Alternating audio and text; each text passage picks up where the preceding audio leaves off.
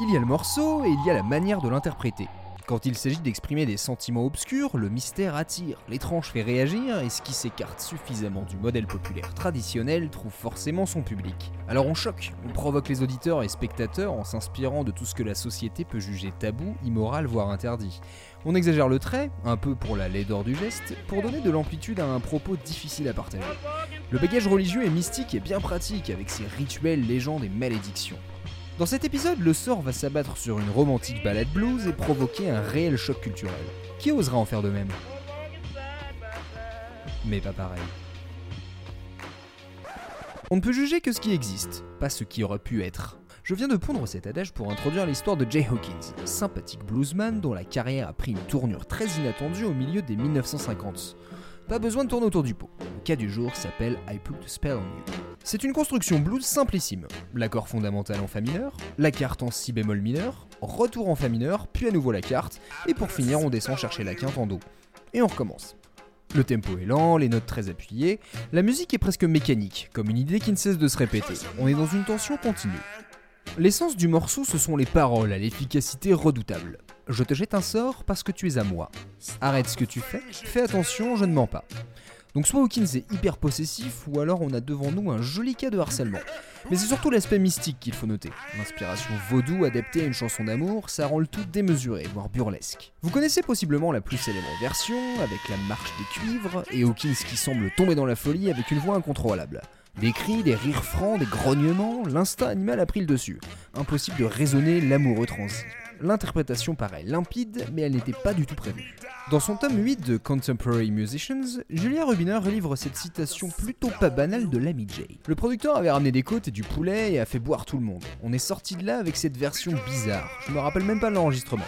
Avant, j'étais juste un chanteur de blues normal, juste Jay Hawkins. Et là, tout s'est assemblé. Je me suis rendu compte que je pouvais faire plus en détruisant une chanson, en la hurlant à la mort. Et ainsi, il reçut l'étiquette de crieur qui allait sublimer son nom de scène, Screaming Jay Hawkins. Alors je sais que c'est une chronique audio et que vos yeux sont concentrés ailleurs, mais I Put a Spell on You est devenu culte pour sa mise en scène en concert. Hawkins sortait d'un cercueil en fumée avec un crâne dans les mains nommé Henry, des défenses au bord du nez, un costume flashy avec une grande cape et offrait une collection de mimiques, de bruits avec un regard légèrement intense.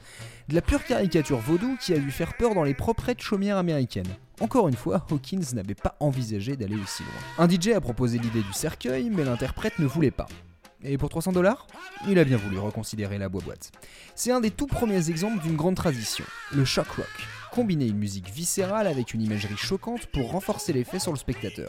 C'est presque devenu un ingrédient de base du punk, du hard rock et du metal. À musique subversive, interprétation provocante. Ça a donné les destructions d'instruments des Who, l'esthétique morbide et glam d'Alice Cooper, l'univers industriel et sexuel de Rammstein, et ça nous mène à la reprise du jour, I Put a Spell on You, par Marilyn Manson.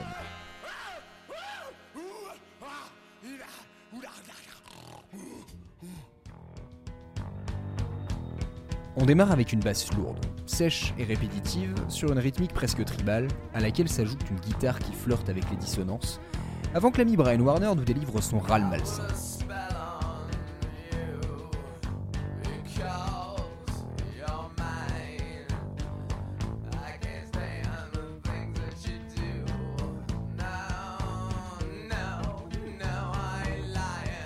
C'est une marche morbide qui commence et nous mène dans les limbes. On a alors droit à une coupure. Le chant devient chuchotement, on a cette note tremblante et fluctuante qui renforce la gêne.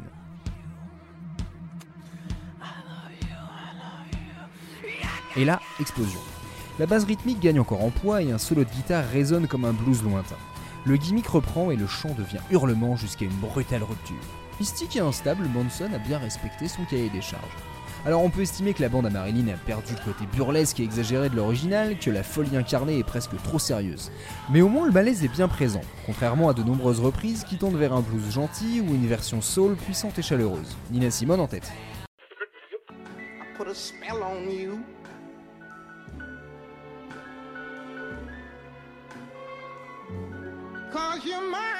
Romance démesurée, certes, mais rien de choquant.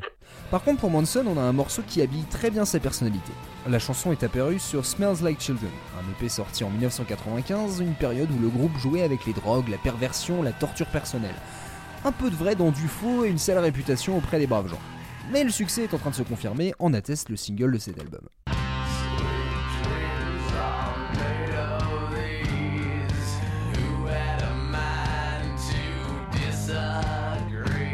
Et I Put a Spell on You devait être vendu en solo, mais d'après Manson, c'était bien trop sombre, tentaculaire et ésotérique, même pour certains de nos fans. Il faut croire que même les amateurs de Metal Indus peuvent se méfier du vaudou. Pas de sortie single donc, mais la tournée de Smell Like Children marque le début d'une imagerie plus prononcée. Un décor parodiant une planche de Ouija, des mannequins qui pendent à des branches d'arbres, des échasses, des sourcils rasés, des tenues très suggestives. Le groupe n'a pas un univers très graphique, mais c'est joué sur les déviances. Et c'est un parti pris qu'on a tendance à délaisser dans le monde d'Airplay. On cherche à être connu en utilisant ce qui est déjà connu. Les chansons qui parlent d'amour, de sentiments amoureux, tendent à être consensuelles, à chercher une certaine innocence. Mais quand on est prêt à jeter un sort, on a un peu un problème d'ego, voire un léger pet au casque. Et quitte à exprimer ce sentiment extrême, autant être franc. Ça reste de la musique après tout.